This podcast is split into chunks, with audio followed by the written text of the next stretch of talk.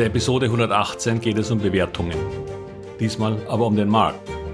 Sind wir zu hoch? Man könnte den Eindruck bekommen, denn die Skepsis wird einem jedes Mal klar, wenn man die Börsensendungen im Fernsehen sieht.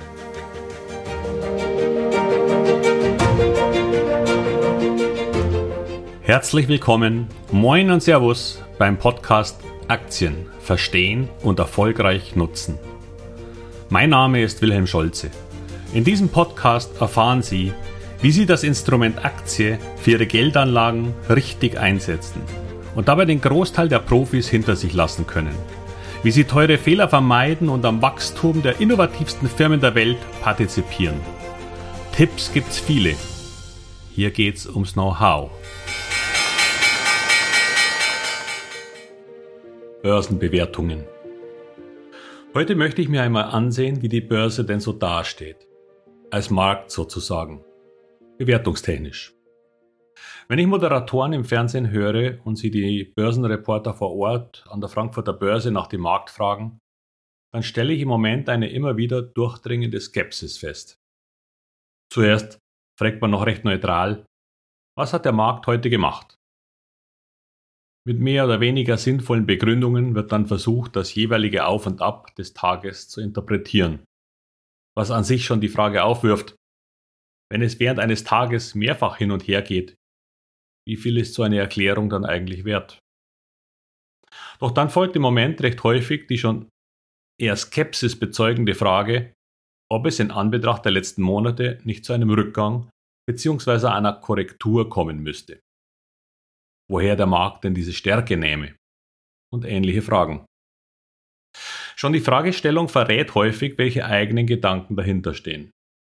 Nun steht es selbstverständlich jedem frei, seine Meinung zum Markt zu haben. Nur in diesem Falle wird unterschwellig eine Meinung ausgedrückt. Und der interessierte Zuhörer ist sensibel für diese Nuancen und vernimmt sehr wohl die vorsichtige Haltung. Was wiederum zu seinem eigenen Meinungsbild beiträgt, da man ja nicht so viele zur Auswahl hat. Und so überträgt sich dies und lässt so manchen Anleger verzweifeln, da der Markt nicht fällt und manche Werte einfach weiter steigen. Vielleicht wäre es besser einmal nicht über den Markt, sondern über die einzelnen Aktien in seinem Depot und einer Watchlist nachzudenken. Aber gut, heute geht es um den Markt. Nun stellt sich die Frage, wie bewerten wir einen Aktienmarkt? Im Grunde müsste man hergehen und alle 40 Werte des DAX einzeln bewerten sich überlegen, ob sie zu billig, angemessen oder zu teuer sind. Eventuell sinnvolle Kursziele errechnen, so wie wir das in der Masterclass tun.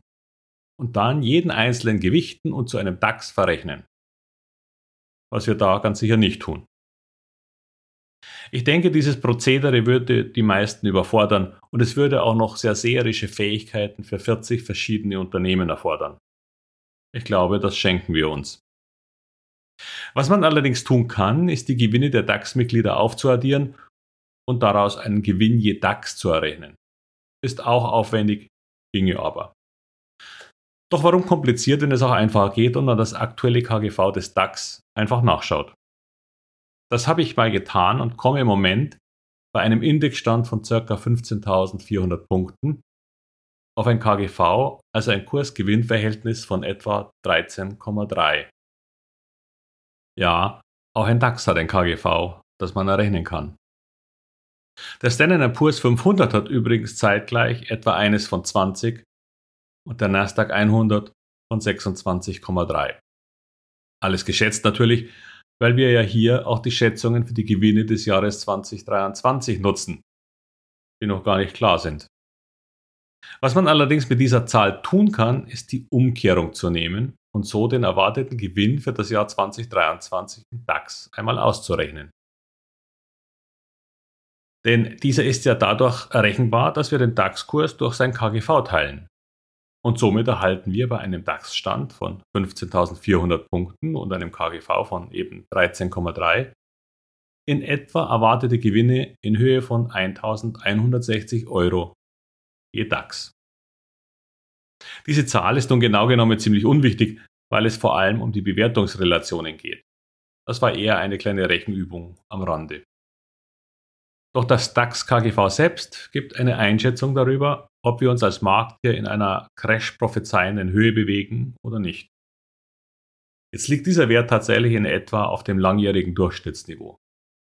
Also erstens keinesfalls überhöht und zweitens in einer Situation, die wieder steigende Gewinne in den nächsten Jahren erwarten lässt. Ich finde, das klingt nicht zu teuer. Man kann übrigens das KGV auch noch umkehren, also den Kehrwert bilden und erhält so die Gewinnrendite des DAX. Wenn ich jetzt also 1 geteilt durch 13,3 rechne, komme ich auf eine Rendite des DAX von 7,5%. Auch diese Zahl sagt ja einiges aus, denn wo bekommen Sie bei der Bank noch so viel Rendite? Fragen Sie doch mal nach. Bei Anleihen gibt es solche Renditen nur für ausgesprochen unsichere Anlagen von Unternehmen, die das Geld wirklich bitter nötig haben. Mercedes zahlt das nicht. Und der DAX sollte als Ganzes wohl auch die nächste Krise überleben, denke ich. Worauf will ich hier aber hinaus? Auch wenn mich der Markt als Ganzes in der Regel wenig beschäftigt, ist es doch ausgesprochen beruhigend, dass wir uns in völlig neutralem oder vielleicht sogar günstigem Terrain bewegen. Er ist jedenfalls nicht verstörend hoch. Das lässt für günstig bewertete und gute Unternehmen mit positiven Zukunftsaussichten ausreichend Luft nach oben. Dazu noch kurz zwei KGVs von weniger erfreulichen DAX-Folgebewegungen. In 1987 war der DAX, der jedoch erst im Jahr 1988 startete, vor dem Crash gerechnet bei einem KGV von 24. Im Jahr 2000, also bevor die neue Marktkrise begann, lag das KGV sogar bei über 30. Das war Euphorie und das Verlassen jedweder sinnvollen Bewertung. Mit all den Konsequenzen für die vielen Anleger, die nicht wussten, was sie tun. Was leider dazu führte, dass viele von ihnen nach diesen Erfahrungen dem Aktienmarkt den Rücken kehrten. Kein Wunder bei Kursentwicklungen wie bei der Volksaktie der Deutschen Telekom, die damals aber wahrscheinlich auch mit einem KGV von 100 bewertet wurde. Naja, oder so. Ich habe gelernt, dass es völlig unmöglich ist und vor allem sinnfrei zu sagen, der Markt wäre gerade zu hoch bei einem KGV von 13,3.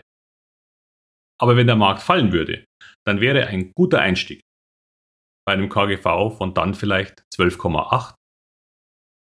Macht das wirklich den großen Unterschied? Ich kann ihn für mich nicht erkennen. Daher kümmert mich so eine Markteinschätzung nur, wenn wir uns in Extremen bewegen. Wenn nicht, wie im Moment und die meiste Zeit überhaupt, suche ich renditeversprechende Einzelaktien. Denn das ist es, wo ich herkomme. Hier liegt mein Fokus und das Gerede über den Markt überlasse ich anderen auch wenn ich es manchmal schmunzelnd zur Kenntnis nehme. Und damit endet auch diese Episode wieder. Ich würde mich freuen, wenn meine Einschätzungen Sie zum Nachdenken anregen. Darüber Aktien als das zu nutzen, was sie sind. Ein zwar volatiles, aber sehr renditestarkes Instrument für Ihre Geldanlagen. Auch Aktieninstrumente oder Einzelanlagen sind niemals eine Alles- oder Nichts-Entscheidung. Man kann kleiner anfangen, lernen und Fehler machen, sich ein gewisses Know-how aufbauen, vielleicht auch durch Unterstützung. Und wenn man dann bereit ist, aus seinen Fehlern und Erfahrungen zu lernen, dann kann daraus einmal eine ganz andere Größenordnung von Aktienvermögen entstehen. Doch es ist Ihre Entscheidung. Nur die Alternativen sind im Moment leider nicht der Rede wert. Wenn Ihnen dieser Podcast gefällt, dann würde ich mich sehr freuen, wenn Sie das weitersagen, teilen oder ihn bewerten, was gerade am einfachsten für Sie ist. Und damit wie immer alles Gute und viel Erfolg bei all Ihren Investments. Ihr Wilhelm Scholze.